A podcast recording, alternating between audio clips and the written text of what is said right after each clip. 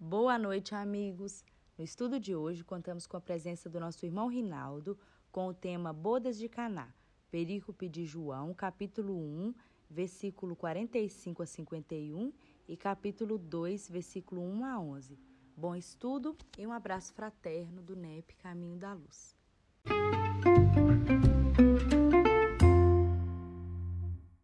Vamos lá então, né, gente? Mais uma noite de estudo. Esse pré-encontro aqui nosso é bacaninha, né? Que a gente faz a nossa, a nossa, as nossas brincadeiras, as nossas descontrações. Mas agora vamos nos preparar para essa sintonia tão necessária e tão boa que a gente mantém com esses amigos espirituais. Vamos então fazer a nossa oração. Mestre Jesus, querido amigo, um grande Senhor é a nossa gratidão. A cada vez que nós somos acolhidos por esses amigos queridos, prepostos de Deus, que vem ao nosso encontro, nos dar condições, Senhor, de sintonizar com essa espiritualidade amiga que nos orienta, que participa conosco e que eleva os nossos corações até Ti. Mais uma noite, Senhor, aqui junto contigo, estamos para um pouco mais conhecer o Teu Evangelho, para um pouco mais, Senhor, nos interagirmos contigo através das imagens, das lembranças do passado, da sua época, para que assim possamos nos sensibilizar a cada dia com a Tua passagem pela terra e nos tornarmos um pouco melhor. Abençoe no Senhor para que possamos ser capazes de formar chamas de harmonia, de alegria, de paz a espargir por onde quer que estejamos. Que nessa noite, mais uma vez, agraciados com esse banquete que nos é preparado, possamos, Senhor, fazer jus a ele amanhã, quando acordarmos. Muito obrigada, Mestre. Ser conosco, que assim seja. Vamos lá então, né, gente? Estamos aí com uma alegria enorme hoje com o nosso companheiro Rinaldo, que estava me devendo essa visita já há muito tempo, né? Estava aí só, só a visita, aí hoje ele está aí conosco. O, o Rinaldo, ele é lá do NEP Honório de Abreu, gente. Honório de Abreu, nosso mineirinho aqui, introdutor do estudo do Evangelho, né? Ele que trouxe para nós toda essa necessidade escreveu o livro Luz Imperecível e que incentivou a todos nós a estudarmos o Evangelho de Jesus minuciosamente. Então, o Rinaldo fez essa homenagem a ele lá de Recife, lá do Nordeste. Ele buscou um mineirinho para poder fazer o, o, o, NEP lá. Então, hoje ele vai falar para a gente sobre as bodas de Caná. Eu já falei com ele que a gente é, tem hora que a gente não gosta de participar, tem hora que participa muito, mas nós vamos ficar à vontade no nosso NEP mesmo, tá? Ele vai ficar à vontade com a didática dele e a gente vai junto nessa aí. Vai lá, Rinaldo, é sua palavra. Ô, oh, tia, obrigado pelo, pelo carinho, pelo convite, né? E por ter trocado, né? Estávamos agendados aí para o final aí, né? Vocês iam iniciar aí, aí aproveitar um agendamento aqui de uma de um outro, outro município, aí a tia conceder essa oportunidade de, de estar com vocês. E é uma alegria enorme poder estar no seu NEP, junto com as meninas, com os meninos aí, e poder dividir esse evangelho que é tão gratificante, né? Tão gratificante. Eu digo, tia, que o Honório me encontrou, que eu estava meio perdido, sabe? o Honório me encontrou e aí encontrou graça no, no, nosso coração e a gente agradece muito a esse benfeitor espiritual que tem nos ajudado tanto, porque interpretar o Evangelho de Jesus não é fácil. Mesmo a gente tendo hoje essa oportunidade de, de escavar, podemos dizer assim, um, um, passado muito longínquo, né? Porque voltar ao tempo lá atrás é, é voltar uma reminiscência muito, muito distante. Muito distante mesmo. Hoje eu estava pensando aqui, quantos espíritos que conviveram com Jesus, contribuíram na nossa, no momento contemporâneo nosso e deixaram as suas marcas, né? Um, não foi contemporâneo nosso porque a gente, ele já tinha desencarnado, para muitos a gente reencarnou depois. A gente vai ver daqui uma vestimenta que se encontrou com Jesus, uma vestimenta do nosso querido Bezerra de Menezes. A gente vai ver a esposa de Lento numa nova roupagem que traz na sua doçura, pela sua mediunidade, pelo seu exemplo de doação e de amor, o nosso Chico Xavier. E a gente, a gente vai vendo muitas almas que, que conviveram a época de Jesus. A gente vai ver Honório com a sua equipe aí, que Emmanuel apresenta através de muitas outras outras roupagens nas suas nos seus romances, né? Enfim, a gente vai vendo como essa conexão com o Evangelho é tão importante para todos nós. Portanto, eu agradeço muito o convite e agradeço a todos vocês. Rogo as vossas boas orações, vibrações, para a gente poder descortinar. A gente pediu orientação, como é que a gente iria fazer esse estudo. Né? E aí a gente, a gente vai fazer a leitura da passagem evangélica. E depois a gente vai sair, fez um roteirozinho, a gente vai para a introdução do Evangelho segundo o Espiritismo, depois a gente vai para o Livro dos Espíritos, depois a gente vai fazer uma leitura do, do pensamento de José Herculano Pires na observação que ele traz do livro dos Espíritos. Depois a gente vai para a Gênese Espírita, para depois a gente fazer as interpretações no ponto de vista do nosso companheiro Pastorinho, e depois a gente vai fazer uma contextualização com base no que Kardec traz falando sobre essa passagem, sobre. Ele chama essa festa de Canaã, essas bodas de Canaã, ele chama de parábola. E aí a gente vai entender por que Kardec chama é, esse acontecimento de parábola. Iniciando, a gente vai ler a passagem para que todos possam compreender. Eu estou aqui com o Novo Testamento do Haroldo, e João, capítulo 2, versículo de 1, a gente vai até o final, até o, o 12, capítulo 2, versículo de, versículo de 1 a 12, diz o seguinte: No terceiro dia, houve bodas em Canaã da Galileia. E a mãe de Jesus estava lá.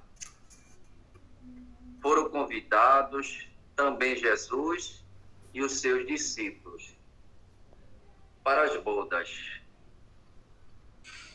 Tendo faltado vinho, diz a mãe de Jesus para ele: Não tem vinho. Jesus lhe diz: Mulher, o que queres de mim? Minha hora ainda não chegou. Diz a mãe dele aos servidores fazer o que ele vos disser. Havia ali seis talhas de pedras postas para a purificação dos judeus, contendo cada qual duas ou três metradas. Jesus lhe diz: Enchei as talhas de água. E encheram as talhas até a boca. E ele lhes diz: Agora tirai o líquido e leva ao mestre de cerimônias. E eles levaram. Quando o mestre de cerimônias provou a água transformada em vinho, ele não sabia de onde era, mas os servidores que haviam tirado a água sabiam. O mestre de cerimônias chama o noivo e lhes diz: Todo homem põe primeiro o bom vinho e quando estão embriagados, serve o inferior. Tu conservastes o bom vinho até agora. Jesus fez esse princípio das coisas, princípios dos sinais em Canaã da Galiléia. Manifestou a sua glória e os seus discípulos creram nele. Por fim, encerra João. Depois disso, desceram para Cafarnaum, ele, sua mãe, seus irmãos e seus discípulos. E ali permaneceram não muito, não muitos tempos, muitos dias. Portanto, essa aqui é a passagem a, da qual nós iremos trabalhar. A gente sabe que João é, é, João é muito interessante, porque ele é muito místico. Né? Ele gosta dessas coisas meia, né, muito além da, das nossas concepções de entendimento. Mas, ultimamente, eu tenho falado de algumas casas espíritas, quando me convidam para conversar sobre o Evangelho, e aí eu tenho lido, por intuição, algumas das vezes, uma, um comentário de Kardec na introdução do Evangelho segundo o Espiritismo, que é objetivo desta obra, do Evangelho segundo o Espiritismo. Lá quase perto do final aí, quando ele traduz o seguinte para todos nós, e aí a gente vai perceber o como Kardec foi visionário naquilo que hoje estamos fazendo, como podemos dizer, né, instituir desde a época do Honório ou de outros companheiros, né, podemos dizer assim, de Leon, e aí vem passando para o nosso país, e companheiros se preparando, revestindo, voltaram, deram continuidade. Mas Kardec diz o seguinte, muitas passagens do Evangelho, da Bíblia e dos autores sagrados em geral são ininteligíveis e muitas mesmo parecem absurdas por falta de uma chave que nos dá, que nos dê o seu verdadeiro sentido. Se a gente parar para analisar e refletir à luz do espiritismo, seria um contrassenso, ou podemos dizer assim, que essa passagem não condiz com o objetivo de Jesus aqui na Terra. Porque o objetivo de Jesus aqui na Terra foi falar ao coração do homem sobre o seu reino. Daí a gente percebe que houve um fenômeno não que Jesus não aplicasse ou não tivesse capacidade de executar essa transformação. E aí eu fiquei pensando o seguinte, e aí vocês depois podem me confirmar. Quantas das vezes a gente vai para uma reunião no centro espírita, assiste a reunião, eu não sei se, se aí também é assim, sempre tem no final a distribuição dos copinhos das águas frutificadas. Né? E aí cada pessoa que sai do centro pega a água e toma. Tem pessoas que têm uma sensibilidade tão diferenciada que ela sente naquela água algum medicamento.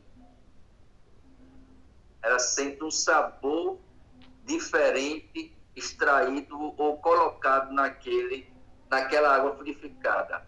Bem, da minha parte, esse tempo todo ainda não senti nada, não sei ao tomar água mesmo. Mas tem pessoas que têm essa sensibilidade. Kardec continuou a dizer o seguinte: primeiro, ele fala da questão da chave. E diz mais: essa chave está inteirinha no Espiritismo. Como já se convenceram os que estudaram seriamente a doutrina. E aí vem, gente, olha só, olha a deixa de Kardec no século XIX. E como ainda melhor se conhecerá mais tarde. Ele já está dizendo o quê? Já anunciando que novos grupos de estudos surgirão para estudar, interpretar e entender melhor o que? As mensagens de Jesus. Mas para que isso seja feito, se faz necessário a gente ter como chave quem? O Espiritismo. Porque o Espiritismo ela é a chave que amplia a condição de entendimento ela tira a gente daquilo, daquilo que muitas das vezes nós colocamos como maravilhoso.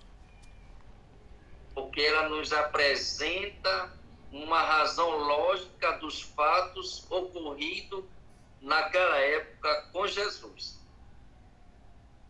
Porque se nós não analisarmos, nós poderemos dizer que esse fato que ocorreu aqui foi um milagre. Kardec, no, na Gênesis Espírita, ele vai afirmar para nós que nós espíritas não acreditamos em milagre. E ele fundamenta explicando para nós todos os fenômenos através de um princípio que natural, de um agente natural de acontecimento. Bem, saindo dessa aqui, agora a gente vai para o livro dos Espíritos. E aí eu digo a vocês, se alguém tiver alguma intuição chegando e martelando, levante a mão e Rinaldo silencia. Porque aqui o NEP é o que? Troca de informações. Tá certo? Quando alguém sentir a vontade de falar, Viu, Tia? Pode falar aí. Quiser trazer algum esclarecimento, quiser completar, quiser rebater, pode abrir o microfone e falar. Certo? Pode ficar tranquilo, esse aqui não tem essa. Se quiser que falar, eles estão falando. Pode, pode ficar tranquilo. tá certo. Mas a gente está em volta de espíritos. E aí os espíritos catucam a gente, a gente fica ali travado, não querendo falar com vergonha, mas a gente tem que falar. E se Jesus disse, se os homens não falar, as pedras falarão. E aí não é bom isso aí. Bem, indo para o livro dos Espíritos, na questão 628, Kardec indaga os Espíritos a seguinte pergunta: Por que a não esteve sempre ao alcance de todos. Eu vou simplificar a resposta porque é longa e a gente vai ler outra que tem o nosso interesse. Os Espíritos vai dizer que nós ainda não estávamos no que? Maduro. Moralmente, espiritualmente, para entender.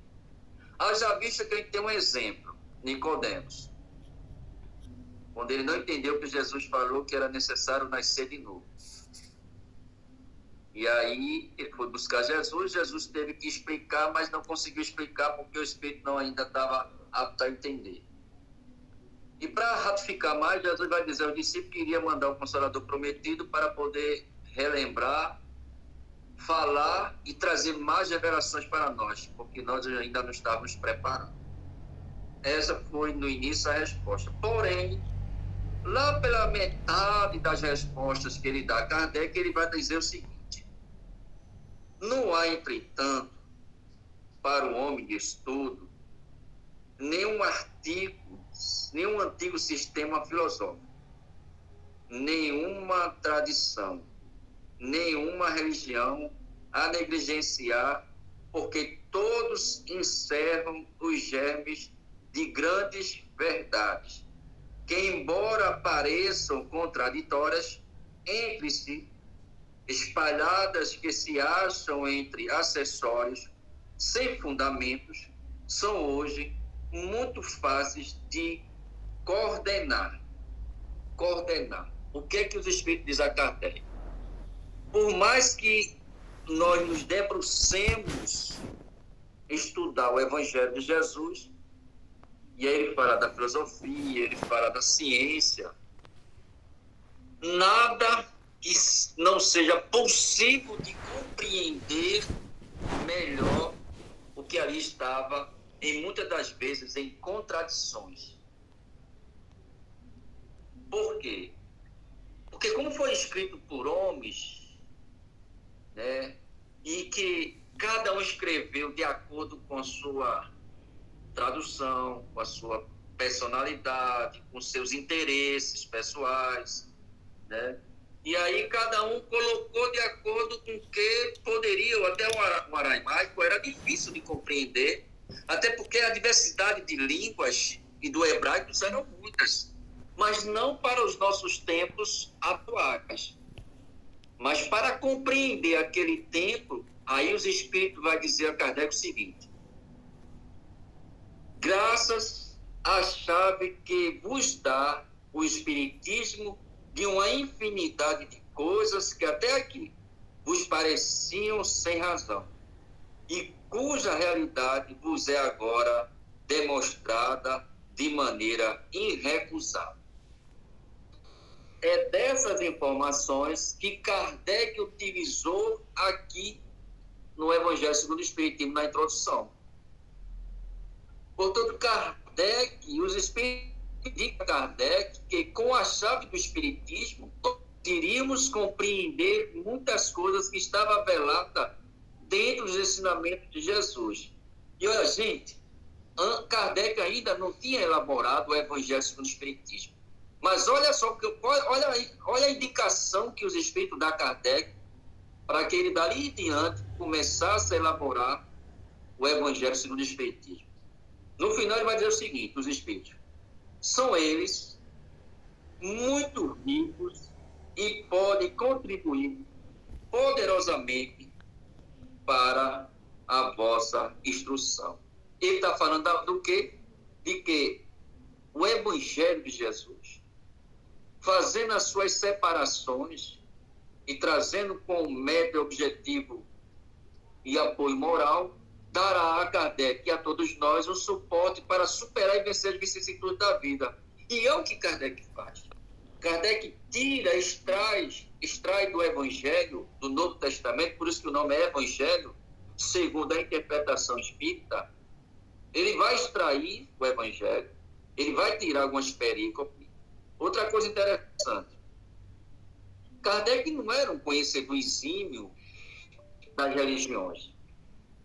Para isso, ele contou com outros companheiros religiosos para dali ter uma compreensão e tendo essa compreensão, ele iria o quê? Estudar, raciocinar, refletir e de acordo com o que os espíritos traz para ele, ele poder fazer o que? As suas conclusões depois. Tanto é que o Evangelho tem três aspectos, o Evangelho segundo o Espiritismo tem a mensagem do Evangelho, a interpretação de Kardec, a exegese de Kardec, e tem o que? As instruções dos Espíritos. Portanto, com essa indicação, Kardec se debruça a estudar e a formular, elaborar o Evangelho segundo o Espiritismo. Mais ainda, com a solicitação dos Espíritos, porque Kardec estava entrando pelo processo de deficiência de doença física, um staff, e ele precisava é, dar uma aliviada para poder recuperar. Para isso, ele foi para um retiro, se afastando do seu lar, deixando a Meribu lá, levou algumas brochuras, algumas coisas, e montou ali diante o Evangelho segundo o Espiritismo, que a sua primeira tradução foi o quê? Imitação do Evangelho. Mas aqui eu gosto, gente, eu, eu tenho eu, a minha codificação é, das obras de José Herculano Pires. E aí José Herculano Pires vai trazer uma seguinte informação para nós. Um estímulo, mais ainda para a gente estudar o neto. Olha o que ele vai dizer. os textos sagrados das grandes religiões, como a Bíblia, os Vedas, os sistemas de antigos filósofos, as doutrinas de velhas ordens, ocultas ou esotéricas, todas encerram grandes verdades nas suas contradições aparentes. Ou seja, entre tantas revelações, entre tantas contradições, sempre revelada de alguma forma ali o quê? A mensagem do Evangelho de Jesus. Sempre tem alguma verdade. E aí ele continua a dizer o seguinte. Agora ele vai dizer para nós, José Colano Pires, os espíritas não devem recuar diante desses sistemas ou ver-lhes apenas as contradições quando possui a chave do espiritismo, com a qual estão aptos a decifrar-lhes os enigmas, descobrindo seus poderosos motivos de esclarecimento. Olha lá o que ele diz. Decifrar os enigmas. Porque pegar. Aí eu vou usar a palavra de Kardec, essa parábola que Jesus conta, que João conta para a gente, é a gente poder extrair dela o que tem de mais essencial para a nossa vivência diária. E ele segue dizendo aqui, ó, também nos sistemas modernos de filosofia ou de ciência, por mais contrários que pareçam aos espíritas, uma análise verdadeiramente espírita poderá revelar a existência de grandes verdades. Nota do tradutor. Por que eu trouxe isso aqui? Rinaldo, aí o Simar levantou a mão aí. Oi, oi. Parei, pode falar. Aqui, é, só, só lembrando é, o que Pedro disse na sua segunda carta, né, no capítulo 1, no, no versículo 20, que, sabendo primeiramente que nenhuma profecia da Escritura é de particular interpretação. Nós temos que ter muito essa visão, principalmente nós, espírita, nós do NEP, para a gente não começar a achar, a achar alguma coisa. Né? Ah, eu acho isso, não existe isso. Né? A profecia está lá, os espíritos estão aí nos, nos, nos aclamando a estudar. Kardec já deixou o recado que viria outras formas de estudo, mas que não é a nossa a nossa ideia. Eu posso até achar, mas não é essa a ideia. Eu posso achar para mim, não para passar para o grupo, não para o NEP, não para, né, para, para propagar. Que a gente tenha muito isso em mente. Nenhuma profecia de particular interpretação porque a gente tem visto muito isso também, né? Infelizmente. Muito bom, meu amigo, muito bom. É, é, coloca na. Olha, ele coloca aqui, ó. Ele coloca aqui, trazendo isso aqui exclusivamente para. Eu tá com ele na mão aqui. Caminho, Verdade e Vida, Emmanuel começa a, essa obra trazendo essa referência, por quê? porque algumas doutrinas utilizam dela a verdade, e só ela é exclusivamente a verdade. E, ela, e, e aí Pedro vai dizer, não, a verdade não está na posse de ninguém. Ela é de todo mundo, desde que todo mundo a compreenda no ponto de vista moral. E aí a minha irmã me trouxe uma coisa muito interessante. Infelizmente, na nossa, no nosso movimento espírita, está existindo muito achismo. Kardec nos advertiu muitas das vezes nas revistas espíritas de que nós precisamos extrair de nós o espírito de posse e das nossas paixões. Porque quando eu interpreto a minha paixão, eu quero com que aquelas pessoas entendam daquela forma, porque eu sei que é assim e dessa forma eu tenho que defender. Não precisamos ser o quê? Parcial. E entender o que, é que a mensagem nos traz de informação para os nossos esclarecimentos. Partindo agora para Pastorinho. Obrigado, minha irmã. Obrigado, muito bem. Pastorini vai iniciar. A gente está aqui no primeiro livro dele, tá certo? A gente mandou tirar Sabedoria do Evangelho, a gente mandou tirar uma cópia, volume 1. E aí na página aí 50, 150, 149, 149, e ele vai dizer, iniciando o seguinte, ele vai pontuar algumas coisas. Primeiro ele vai falar do no terceiro dia. No terceiro dia vai dizer que vale ao que hoje costumamos dizer, dois dias depois. Ele conta do primeiro dia, segundo dia, terceiro dia. Ele vai contando de trás para frente. Né? Daqui para amanhã, ou seja, de hoje e amanhã. Ou daqui a dois dias, contando, podemos assim também considerar hoje e amanhã. Ou daqui a três dias, hoje, amanhã, no dia seguinte, é o fato. Quando ele traz aqui, no terceiro dia, porque a festa já rolava aí quase uma semana. Essa, a gente sabe que os judeus, eles são muito festeiros, né?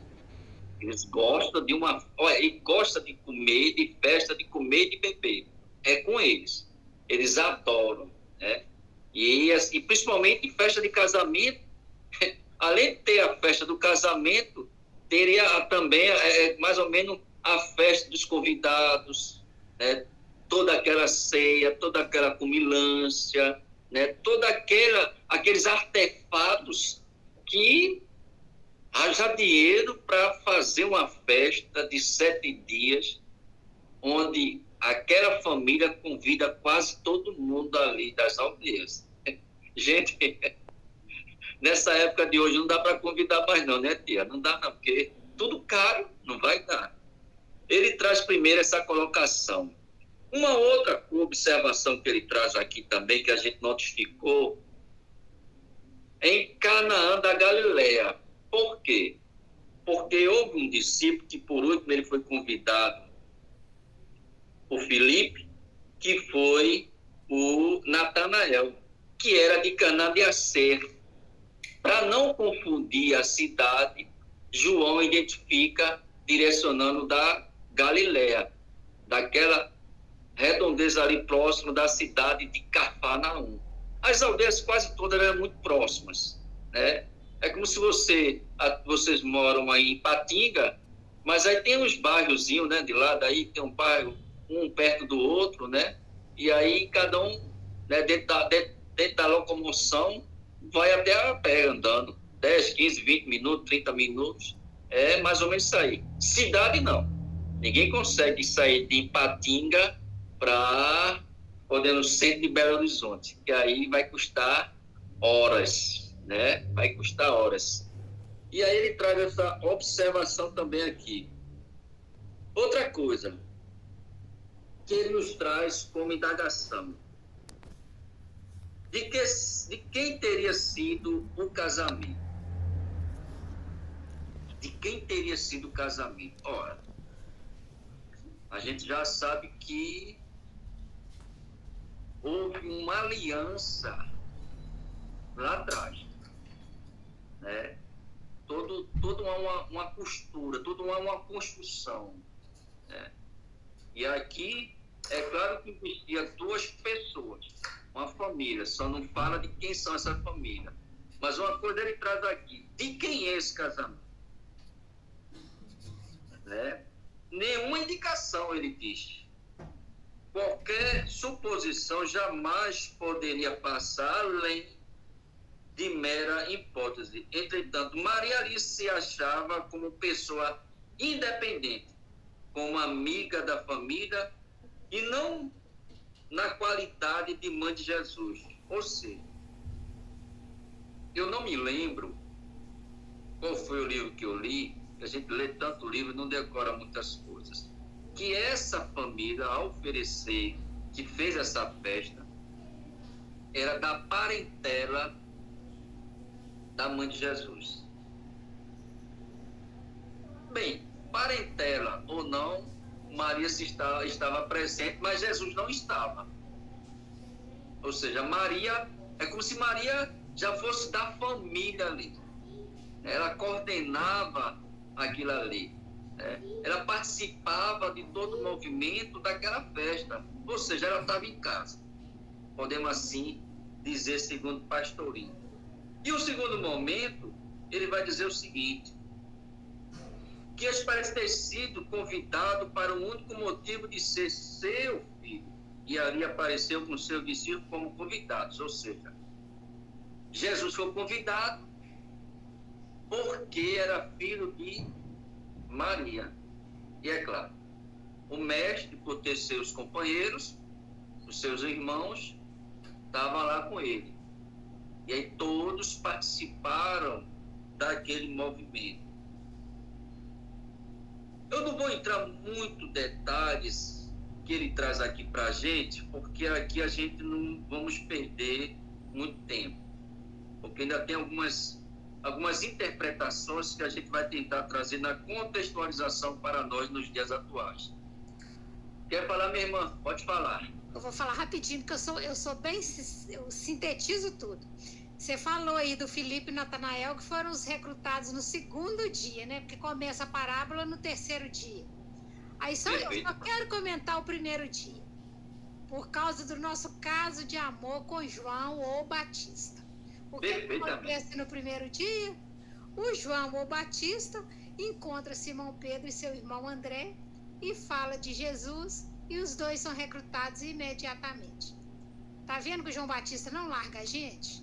De maneira nenhuma, de maneira. Só que Natanael não acreditou, não, só acreditou depois, né? Quando ele se encontrou. Porque olha só, ele vai dizer: será que algo de bom sairá de da Galileia? Galileia. Você vê como a incredulidade de nós ainda é muito forte, né? É muito interessante essa questão. É muito bom, muito bom. As festas de bodas, diz Pastorini, duravam uma semana e os convites eram amplos. Daí, por vezes, as previsões das qualidades de comida e bebidas poderiam falhar, não poderiam falhar. Pelo que transparece daqui, da narrativa, Maria observou essa dificuldade em relação ao vinho, com sua sensibilidade feminina de dona de casa. Olha lá. Ela percebeu que diante da distribuição da bebida, ela poderia o quê? Faltar como faltou. Só mulher que pode fazer isso, né? Homem não. Homem mulher sabe o que falta e o que não pode dentro de casa, porque na maioria das vezes, mesmo ela trabalhando fora, ela sabe o que tem e que não tem. A gente não é cuidado, que... mesmo tal... Imagino que talvez ia chegar nos penetras também. né? Foi chegando mais gente, além dos convidados, e atenta a isso aí, né? Vão ter que estar um imagina, imagina que o casal aí imaginou trazer aí, convidou 50 pessoas e de 50 pessoas vem 150. Não é, sobrar comida de forma alguma, nem bebida, porque homem bebe muito. Homem bebe muito. Bebe mais do que come. O homem, infelizmente, ele bebe muito mais do que come.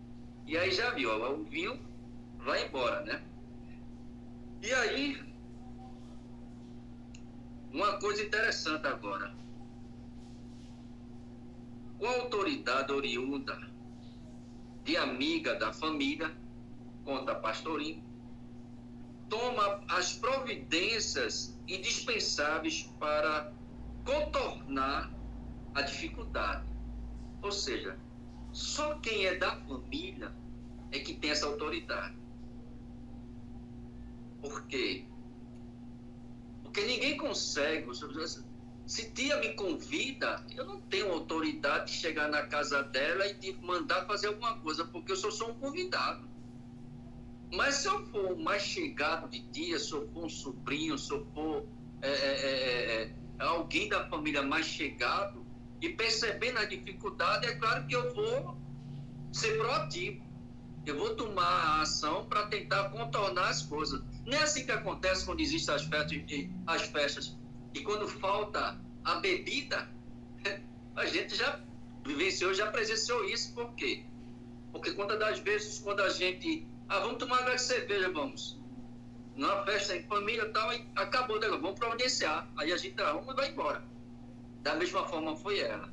Ela tomou essa iniciativa para providenciar, recorrendo a alguém que era sabia poder remediar a situação. Avisa Jesus que um vinho acabara e de imediato dirigia-se aos serviçais, ordenando-lhes que obedecessem a Jesus. Ora, a autoridade de Maria, a familiaridade de Maria era tão grande que ela conhecia os serviçais. Tanto é que nenhum recusou a recomendação dela. Né? Ela vai dizer: olha, o que ele mandar, façais. Ou seja, ninguém recebe ordem se não for dos próprios o quê? Dono da festa. Dono da festa. Portanto, os donos da festa não sabiam do que estava acontecendo por trás dos bastidores. E aí, no entanto, Maria tomou toda essa providência. Pelo que se percebe, diz Pastorito, parece mesmo tratar-se de pessoa da família. Ou seja, Maria era uma pessoa da família, era parentela daquela família, com autoridade concedida pelos serviçais que lhe obedecera. Isso é muito interessante nessas reflexões que nos traz. Consideramos a resposta de Jesus analisando-a em seus pormenores. Aí vem um, uma coisa muito interessante. Que nos importa isso a mim e a ti? Jesus diz a ela, né? O que é que eu tenho contigo, mulher? Ou minha hora não chegou, dependendo das traduções. Né? E Pastorino vai dizer assim: as traduções, traduções correntes, dão que tenho eu contigo. E aí vai dizer algumas correntes. E aí a gente vai perceber nessas conversações que Pastorini traz, de que essa correlação de filho com, com mãe, a época, era uma correlação natural. Né? Não, ali não houve uma falta de respeito, como ele vai dizer para a gente, na translitidade da, da, da, da, dos fatos ocorridos naquela época, no nosso ponto de vista atual, é um de respeito. Um filho responder da forma como Jesus respondeu a sua mãe. No mínimo, se a mãe for daquela igual a minha esposa, ele fica com os quatro dedos marcados no rosto.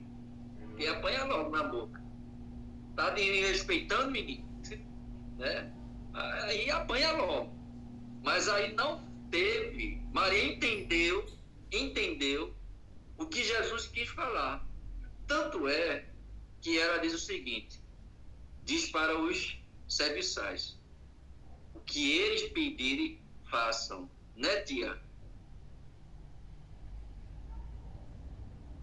Reinaldo, é só lembrando que essa é uma expressão idiomática lá da, da região, em que mulher era o maior, sim, falar isso, falar essa, dessa forma, né, de uma mulher, era o maior sinônimo de respeito, é, de carinho pelo sexo feminino. Não era como hoje a gente usa assim, essa mulher, aí dá a impressão que a gente está pejorativo e pelo contrário. Quando se tinha um respeito pelo sexo feminino, pela, pela pessoa do sexo feminino e dirigia-se com essa palavra, não era em momento algum desrespeito. Então, Jesus estava exatamente considerando Maria no, no valor de maior respeito. Né? Não, tava, não estava desrespeitando como, como pensavam, né? Perfeito, tia, perfeito. Minha irmã. Não, só, só lembrando aí, é, é quem vem de berço católico, né, como eu e muitos de nós aqui do grupo, lembrando que é essa, essa passagem que, é, que o catolicismo tanto preza a intercessão de Maria por nós, porque ela intercede por aquela família ao filho dela. Aí veio essa, essa, né, essa ligação de que nós podemos pedir a Maria porque ela tem autoridade de levar o nosso pedido a Jesus e a Deus. Né? É, Maria intercedei por nós, inclusive é o que eles falam, né? Na, durante as, os evangelhos. Tal, tal o respeito, né? Tal o respeito que Jesus tinha por ele. E quando Jesus falava assim, o que, que eu tenho com isso, né? O que, que, que, que, que, que, que, que eu tenho com isso? É mais ou menos assim que ele fala, e que é como se eu dissesse, mas não é chegada a minha hora, não está na hora de eu fazer nada ainda, de eu me mostrar como Messias, né? E não era uma, simplesmente uma, uma, um desrespeito, era é uma, uma expressão idiomática comum, comum naquela época. É. E, e, há uma coisa aqui que o pastorinho vai trazer é o seguinte, a questão mulher. Mulher, que eu tenho contigo? Né? E ele vai dizer assim, a palavra mulher nada tinha de ofensivo nem de menos respeitoso entre os orientais e os gregos e os romanos. Tá vendo aí? Era a cultura dele tratar a mulher, a mãe, ou a irmã, ou qualquer outra pessoa no sexo feminino dessa natureza. Era o trato comum daquela época. Tanto quanto nada tinha de desrespeito à palavra homem. E aí ele traz uma coisa muito interessante, porque naquela época não existia o que hoje existe. Senhor, senhora, né? Era o trato comum que ambos tinham naquela época. E outro ponto que ele traz aqui é, na é, minha hora ainda não chegou. E aí ele traz o seguinte, terceira consideração referente a essa expressão visa a salientar, segundo os intérpretes, que não havia soado o momento de iniciar sua missão carismática na Judéia. Ou seja, porque João ele vai narrar, dizer que os primeiros milagres de Jesus inicia nessa, nesse fato aí, né? na, na Galileia, na festa de, das bodas de Canaã, né? Onde houve essa essa transformação da água para o vinho. Né? E aí a gente percebe que Jesus diz: não, não vai ser agora não. Só que na concepção de a gente analisarmos tanto dos outros evangelistas, e é uma coisa muito interessante que Pastorini chama a refletir o seguinte. Não é nem Pastorini, é Kardec, ainda, ainda vai, a gente vai terminar aqui, a gente vai para Kardec. E essa foi uma passagem que não teve ou não chamou muita atenção dos outros evangelistas, porque só João que narra esse fato. Né? Só ele que narra. Portanto, é como Kardec, a gente vai ler na íntegra Kardec, ele considera essa passagem uma parábola, não um fato acontecido de verdade. É muito interessante, porque estudar Kardec nos traz uma reflexão muito mais além daquilo que a gente possa interpretar o pé da letra. Porque Kardec, ele, ele se respalda dentro daquilo que ele traz e antecede no capítulo 14 do, do, do livro A Gênesis, sobre os fluidos. Só que muito mais do que isso, Kardec também vai trazer no Evangelho segundo o Espiritismo, no, apresentando para nós os objetivos da obra do Evangelho, excluindo todos os aspectos místico, milagroso, fundamentalizar, funda, com, muita, com muita fundamentação e, acima de tudo, com muito, podemos dizer assim, com muita firulas. E aí Kardec ele se preocupa trazer para o Evangelho, como ele diz assim na última parte, o que? A parte moral de Jesus ele vai se preocupar em trazer para nós as informações mais contundentes dentro da gente explicando aí já do capítulo 15 e diante. Oi, minha amiga. Ô, Rinaldo, é, eu tô tendo, deixa eu ver se eu estou entendendo. Você fala que o Kardec traz sobre a questão dos fluidos, fluidos. Na verdade, ele vem colocar sobre a questão da, da, da transformação da água em vinho, da questão da, da, da magnetismo, é isso? Ou eu não estou entendendo direito? É porque Kardec não, não considera, no ponto de vista que Jesus executou esse, esse, esse fato. Ele, ele, ele entende que para João, e ele entende para João nessa passagem, deixa eu trazer aqui para vocês entender o que Kardec vai dizer. Porque a, a gente, lendo e traduzindo, fica mais fácil, né? Kardec vai dizer o seguinte, ó, a Gênesis espírita, Foda de Canaã, o item 47. Se você estiver com a Gênesis aí, vou deixar vocês pegarem que a gente vai acompanhando, tá certo? A leitura a gente vai tentando interpretar Kardec aqui. Não é fácil, mas vamos pedir a ajuda do alto e ele vai ajudar a gente. Vamos lá iniciar. Vamos, vamos ver o que Kardec vai dizer. Esse milagre mencionado em um só evangelho, o de João, é indicado como o primeiro que Jesus fez. E por esse motivo deveria ser um dos mais marcantes, inicia Kardec.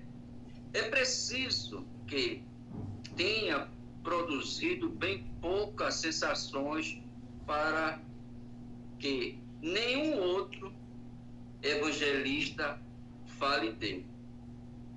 Percebe? Só João que narra essa passagem, nenhum outro evangelista. Por quê?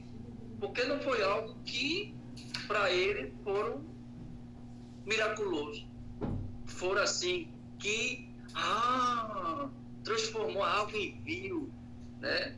Para ele, eu, eu penso que os, os, os discípulos de Jesus não, Jesus não fez isso.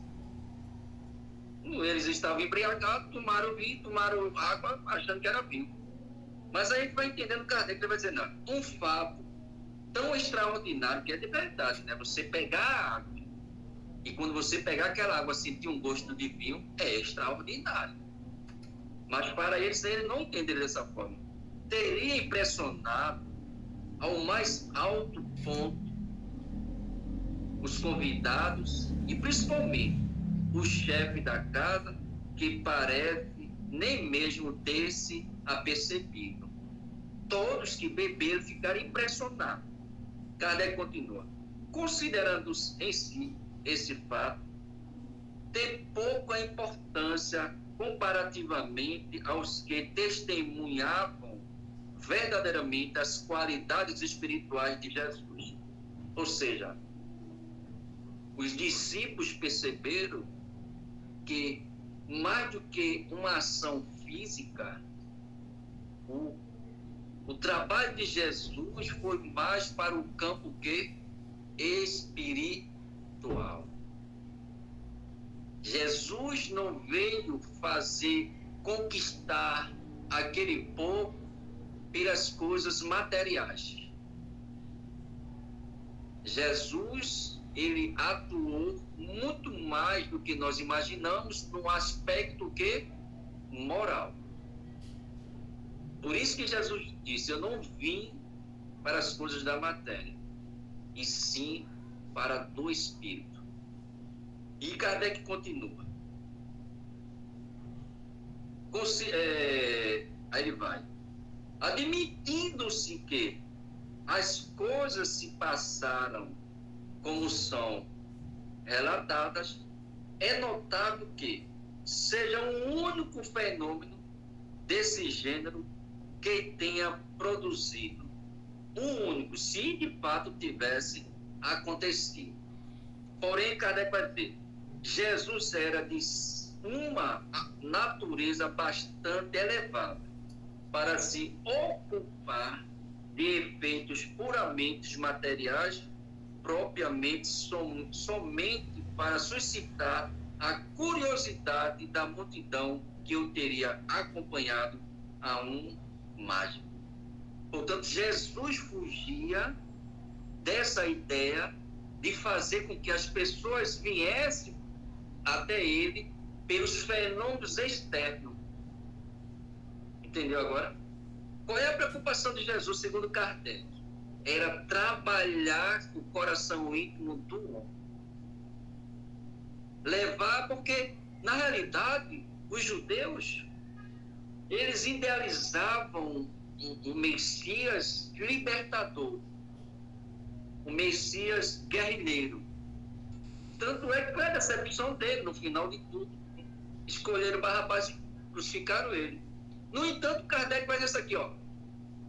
Para muitos, para muitos, esse trabalho que, que, que João traz, nada surtiu efeito no aspecto dos que estavam com ele, porque o trabalho de Jesus foi trabalhar o coração do homem, o espírito do homem. E não de as curas materiais. As curas materiais, ele teve dois princípios. O primeiro princípio foi o princípio moral, que reverbera no, na parte física. Ou seja, quando aquele indivíduo sentiu as sensações das curas interior, as curas exterior se apresentou, e qual foi a reação deles todos? Menos aqueles nobres que narram Marcos, que são os leprosos. Todos eles seguiram Jesus. Mais do que as curas das epidemias, mais do que as curas dos fluxos de sangue, da ressurreição, mas foi a ação ativa na vivência da mensagem de Jesus, sendo um propagador a mais. Portanto, essa foi a missão de Jesus, e não fazer o que João narra aqui, como apresenta Kardec. E aí Kardec diz mais. Kardec diz mais para a gente. Ele sabia que as coisas úteis conquistariam mais simpatizantes e lhes trariam mais adeptos do que as que pudesse passar como resultado de uma grande habilidade aos de, ou destreza nas mas nunca tocaria o coração. O que Kardec diz aqui? Se Jesus fizesse de fato aquilo ali, atrairia a quantidade de pessoas muito mais para lhe seguir mas que aquilo de fato não tocaria o quê? O seu coração. Porque qual foi o trabalho maior de João Batista? Preparar o campo do coração para que Jesus levasse e jogasse a semente do seu evangelho dele. Opa, quem levantou a mão? Dia. É, é porque tem um autor que diz para nós, eu estou tentando lembrar quem, embora o livro, que a gente não pode esquecer que todos os fenômenos que aconteceram, eles serviram para acordar a mente das pessoas. Todo milagre que foi feito, todo, todo milagre que Jesus né, fez, é, ele poderia fazer, porque ele é um dono de um magnetismo maior, passou pela Terra, ele poderia transformar tudo, mas nunca para chamar atenção só para o milagre em si, mas para acordar mente e corações. Então, essa fase do, do, ninho, do, do vinho é uma, é uma demonstração de união nossa, da alegria. É o vinho da alegria quando ele fala, que as pessoas ficaram felizes, ficaram alegres. É o vinho da alegria, da aliança com Deus. É muito mais, é para acordar a mente, é para acordar o coração e não para ficar preso a isso. De que, que foi, como é que ele fez o vinho, o que, que aconteceu na hora, na, na, né? mas o que, que aquilo trouxe o que, que a presença de Jesus traz? É, é para acordar a mente da pessoa, né? Perfeito. Ah, vai lá. É só completar aí, esse que, isso que você falou, tá no Boa Nova, no, é, onde Humberto relata o diálogo de porque Pedro questiona Jesus, né? Mas, mas Senhor, a primeira manifestação já vai embriagar o povo, né? Que festa é essa? Aí ele responde exatamente isso que essa festa foi o símbolo da nossa união na terra. O vinho é o da alegria para selar a existência do reino de Deus nos corações. Os afetos da alma são laços misteriosos que nos conduzem a Deus. Né? E ele vai dizer mais ainda, Deus que Maí, que que alegria não traz no coração e ofertar alegria ao coração de um amigo. De um amigo. Fazer a alegria de um amigo, né? Imagina, faltou vinho. Chega um amigo ali e diz, não, não faltou mais não, já tem vinho na festa, aí vamos embora comemorar. O, o, e, sem dizer, e sem a gente lembrando também que o vinho naquela época, era uva pura. Uva né? pura. Era a, a, a, essência da uva. O Batista, aí o João é. Batista falando, ó. O profeta, é, profeta. É, a, o, Jesus fala assim para Pedro: Pedro, conheces a alegria de servir a um amigo? Que frase, né? Perfeito. Que coisa. Muito bom, João, muito bom. Tá vendo? Só diz que o menino, o pessoal não fala aí, a rapaziada aí, a moçada aí fala, tia. é bom demais. A Elaine levantou a mão. Verdade. Uma outra observação também, que foi um dos primeiros momentos de Jesus com família, as bodas de Canaã, né? Então, é, o segundo momento foi quando foi na casa de Simão, quando ele, é, quando ele implantou o evangelho no lar. Não é mesmo? Então, são dois momentos de família. É nas bodas de Canaã, porque ele reuniu ali, o grupo estava reunido, né? E depois o evangelho no lar, na casa de Simão Pedro. Maravilha, rapaz, que maravilha. Tem uma nossa irmã aí querendo falar também. A Vera Vila Nova aí é visita. Essa aí é visita, nós não conhecemos não. Ah. Seja bem-vinda. Pode falar. Não, é, pelo que eu estudo, não é? e pelo que Rinaldo assim falou várias coisas, e eu concordo, mas assim, vocês lembram que naquela época existia muita plantação de uvas, não é? E era considerado a uva eu, pelo que eu estudo e leio, eu acho que aquele aniversário, aquela festa de casamento, pela época, eu acredito que ali, para o que eu estudo de Kardec, de várias coisas, né? Que quando na minha adolescência eu estudava mais, hoje eu já. Mas aí você sabe que a gente aprende, tá tudo aqui no cérebro, né? Não se perde mesmo, não. Porque tanta prova, quando os irmãos começam a falar, aí a gente parece, vai, a, a, mente da gente vai se abrindo, né? E começa a chegar várias e várias coisas. Eu agradeço. Aí quando a espiritualidade diz, né? Ninguém tira conhecimento de ninguém, né? Todos nós temos aquela caixinha, né? No nosso cérebro. E, e ele falando, aí eu começo a, né? E acho lindo quando o Rinaldo fala que ele cita muito Kardec, que nós espírita deveríamos falar mais de Kardec. E, e Rinaldo é aquele que realmente fala em Kardec. É Rinaldo e outro irmão que tem lá na, lá na Eteu, né? Que, que é a Luprécio também. Usa muito Kardec, né? Coisa que nós, atualmente, me perdoe os espírita, usa pouco, né? Na época, eu não sou da época de Rinaldo, não, né, Rinaldo? Rinaldo ainda é boizinho pra mim. a gente usava mais, né? Era assim, era estudo. E como, né? Até hoje tem muitos estudos, mas estudar Kardec, estudar mesmo, como a gente fazia, né? Eu fazia. E na minha adolescência, aliás, eu criança, o povo já botou Kardec pra mim, né? E eu, meu Deus, o meu primeiro livro que eu ganhei foi o Nosso Lar, né? E eu li para ser sincero, eu era ainda uma criança, não entendi muito. Aos poucos que eu fui entendendo. Mas que eu agradeci, porque foi através do livro de André Luiz, não é? Que eu comecei com os irmãos lá da Eteu. E eu acredito que vocês que vê pelo Instagram, porque minha infância foi lá. Não é? Porque o meu disse é o pessoal. Eu não tive evangelização, não, como as crianças hoje têm, jovens, né? Tem a salinha para cada idade e tudo. Eu ia ah. para a reunião dos adultos e ah, dali que eles me desenvolveram. Né?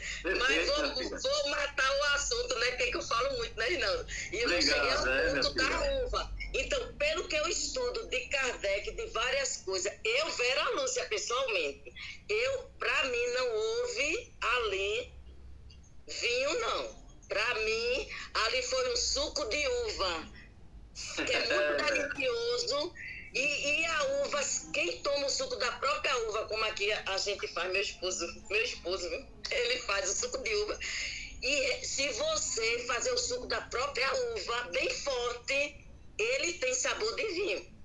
É verdade. Tá, tá. e principalmente a uva roxa, viu? Eu é. engano qualquer um. Eu até brinco às vezes, eu digo, eu quero ver quem descobre o que é isso aí você usando a uva mesmo no finalzinho, para quem toma vinho. Eu não bebo. Mas eu, eu já, eu já tomei dois, dois dedinhos de uva de suco de, de vinho. E, e eu já senti realmente que o finalzinho, quando o suco é feito com a própria uva roxa e bem forte, pode vocês fazer o teste de experiência.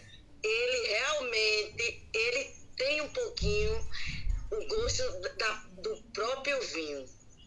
É respeito, respeito quem bebe. Já pessoas já tentaram me convencer disso. Amigo meu, assim, que aceita dor e tudo, diz, mas velho, eu digo, eu respeito, né? Mas, pelo que eu estudo da espiritualidade, pelo que a gente recebe de lá, do outro lado, Jesus okay, é guia e modelo, gente. O espírito tá iluminado, os fluidos dele, ele faria qualquer coisa, nem eu e você, não. Eu acho é que eu já disse tudo. Gratidão é, e obrigado por me escutarem. Bora continuar, senão a minha. A minha... Eu tenho que falar, sabe, Rinaldo? Eu, é, a minha eu, precisa. As minhas precisam sair já já. A gente concluiu tudo, viu, Vera? Obrigado, Vera, pela contribuição, minha ah. filha. Deus abençoe, viu? Gratidão e abençoe vocês também. E desculpa aí, porque quando eu começo a falar, sabe, aí, é, que eu sei que tudo isso, tem tempo e horário. Por isso que eu estou interferindo aí, senão você vai tomar minha palestra aí, aí pronto. Aí perdi não, a, não, a, a, eu, não. Eu, eu converso, o palestrante é você. Vamos lá. Aí Kardec continua aqui dizer o seguinte. Se bem que o rigor, os fatos possa ser explicado até certo ponto por uma ação fluídica, que assim como o magnetismo oferece exemplos seriam trocados as propriedades da água, dando-lhe o gosto de vinho. Mas essa hipótese é pouco provável, já que nesse caso, a água, tendo apenas o gosto do vinho, teria conservado sua cor, o que não deixaria de ser notado.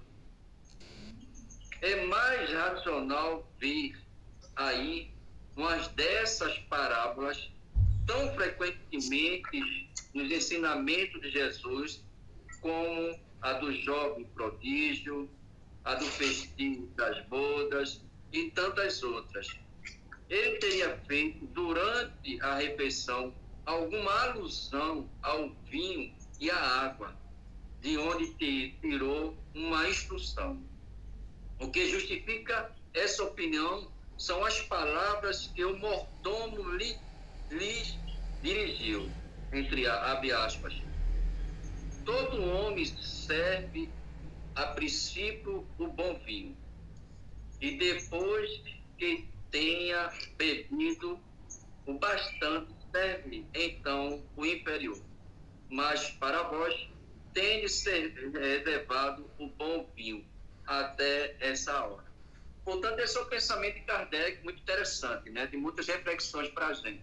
Para finalizar, vamos agora concluir o nosso trabalho. Bem, gente, o que é que a gente pode trazer aqui para nossas reflexões?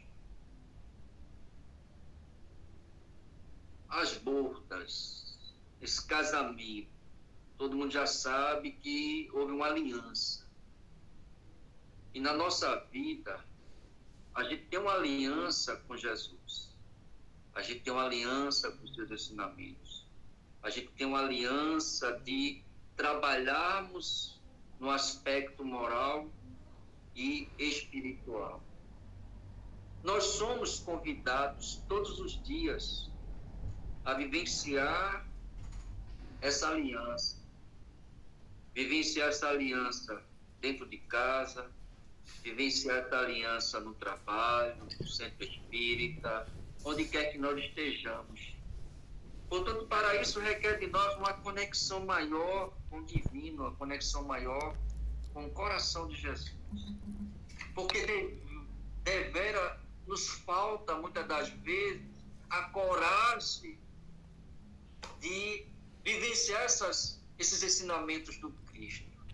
Porque da falta do vinho, nos falta a coragem de viver os ensinamentos do nos falta, das vezes, quando é, é nos permitida a aferição daquilo que nós estamos aprendendo, muitas das vezes a gente falha.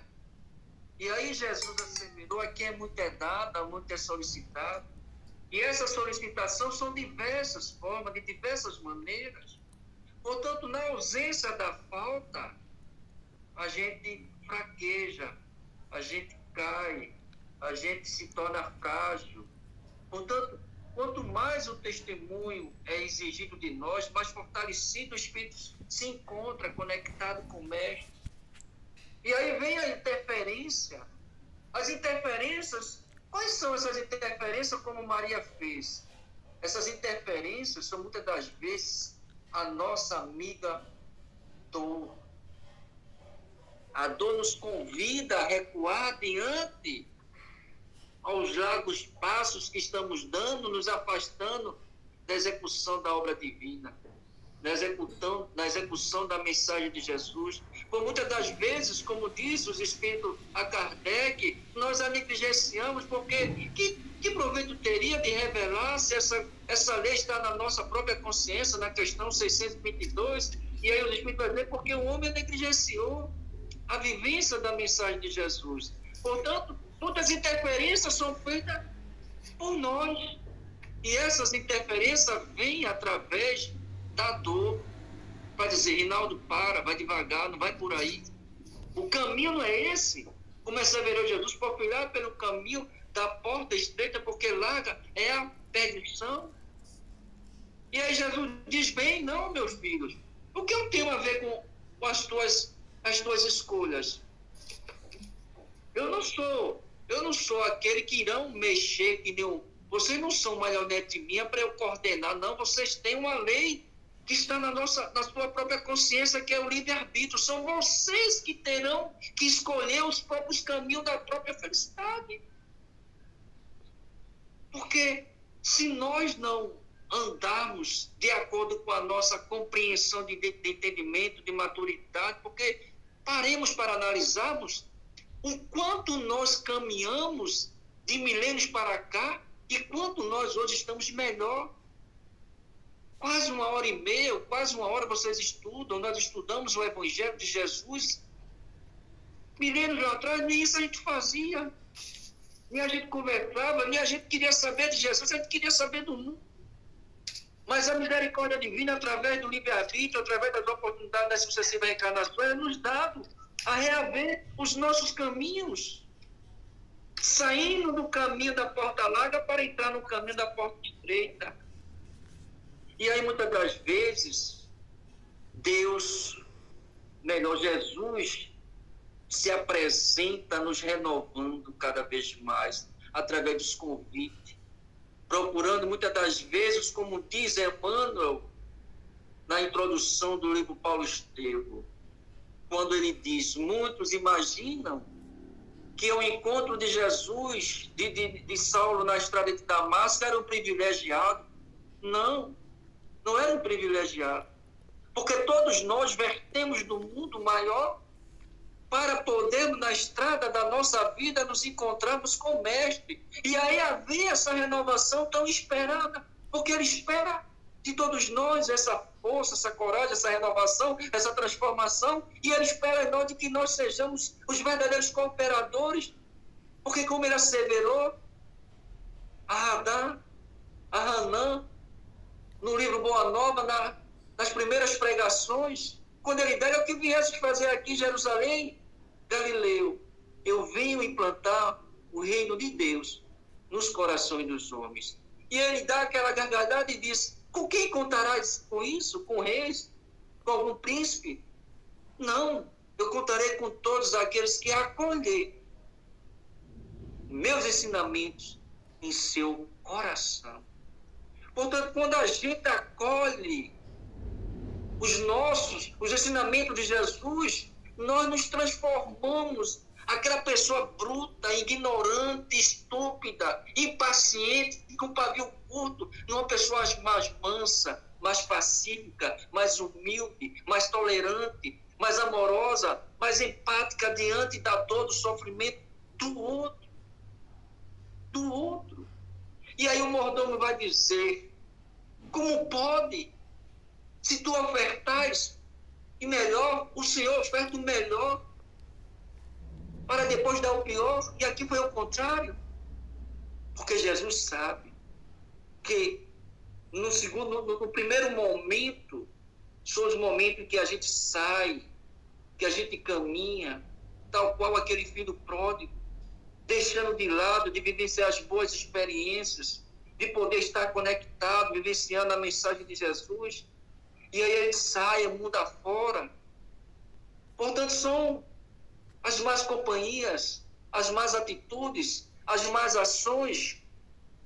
E aí com Jesus, não, com Jesus há uma renovação, há uma transformação, há um novo gosto para a vida, um novo gosto, prazer há uma nova ação, há uma nova compreensão, há um novo vinho restaurado, como assim fez com Nicodemos, como assim fez com Zaqueu, como assim fez, porque todas eles eram vinhos dado àquelas pessoas lá, na vivência, na convivência da população, dos equívocos, porque nós nos chocamos com a ação equivocada de um assassino, de um estuprador, de, um, de uma pessoa que aflige, ou, ou que melhor, que toca a nossa suscetibilidade, nós repudiamos, mas nós nos alegramos. Como assim Jesus disse, como está lá escrito, os ensinamentos de Humberto de Campo, Boa Nova. Não tem alegria maior no alto e nos céus, quando algum filho de meu pai volta para a casa de meu pai. Portanto, fazer alegria daquele homem da festa é a alegria de Jesus, é a alegria dos bons espíritos, é a alegria do nosso guia e mentor espiritual, quando a gente sai daquela dificuldade oriunda de cada um de nós, das nossas paixões, das nossas dores, e porfiar pelo caminho que nos traz alegria, felicidade a todos aqueles que estão ao nosso ao redor e principalmente aos bons espíritos. Porque eu sempre dizia, Senhor, me ajuda a vencer o meu vício do alto, para que eu possa garanhar a assistência dos bons espíritos. Porque no aspecto material, a gente se esforça muito para conquistar a confiança de alguém. Passamos, às vezes, dias, semanas, anos, a gente conquista. Foi luta, foi suor. Mas para perder, basta um segundo. A gente cometer alguma atitude equivocada que aquela pessoa não confia mais na gente. E não é diferente no aspecto moral e espiritual. Portanto, essa, esse vinho primeiro dado, da qual o mordomo diz, né, que no aspecto dele, o segundo que foi ofertado foi um dos melhores Aquele primeiro vinho somos nós ainda no caminho dos nossos equívocos, andando sozinho, perambulando por aí, como navegando no mar da nossa existência, sem rumo, sem sentido. Mas não quando a gente se encontra na nossa estrada de Damasco com aquele que é o guia e mentor de todos nós, o guia e modelo de todos nós, nós nos restabelecemos o nosso caminho e aí sim nós nos tornamos novas criaturas. E aí sim, nós estaremos cumprindo com o que fez Abraão. Ah, velho, a aliança, a conexão e nos tornarmos cooperadores da obra divina e cooperar com Jesus.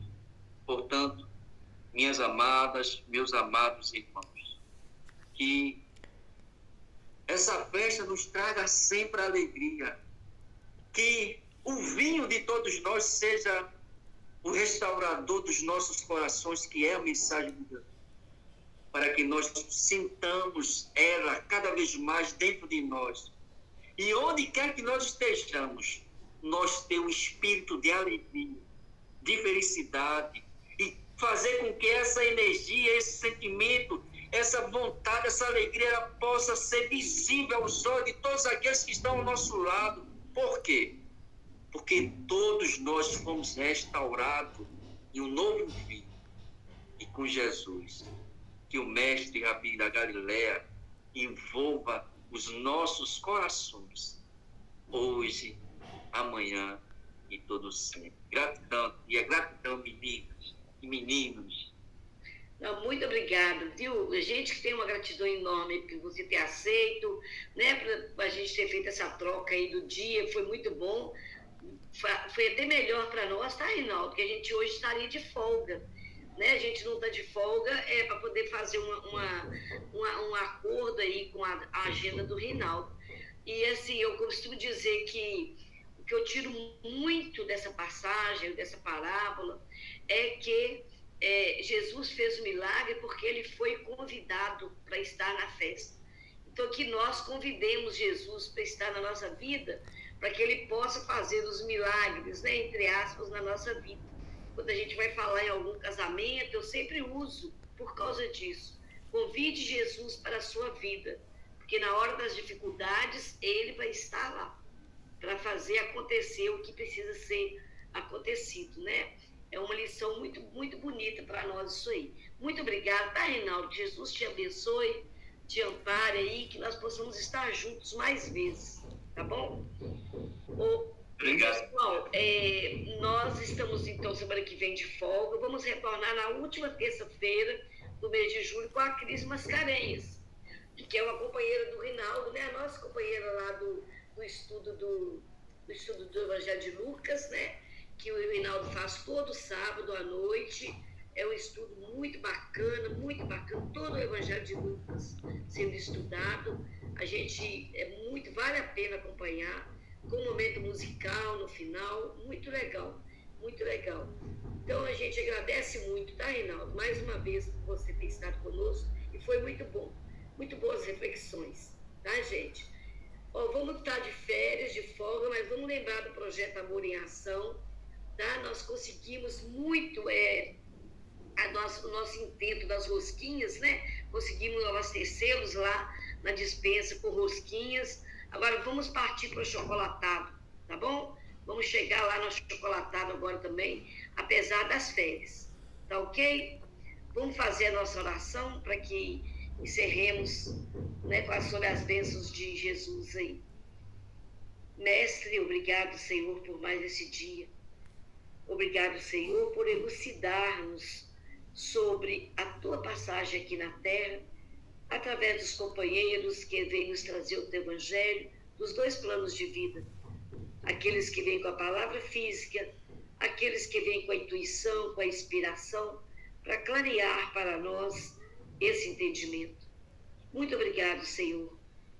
E nós o convidamos para que esteja na nossa vida sempre, para que faça, Senhor, os milagres necessários para a nossa caminhada, os milagres da necessidade da reforma, da boa vontade da reforma íntima, da boa vontade de fazermos a caridade. Que estejamos atentos, Jesus, às tuas, às tuas inspirações. Que estejamos atentos à tua presença em todas as circunstâncias da nossa vida. Abençoe esse grupo NEP, Senhor, pelo Brasil afora, pelo mundo afora. Que ele tenha força, que ele tenha vontade de continuar levando aos corações o entendimento do teu Evangelho. Muito obrigada, Senhor. Ser conosco, que assim seja.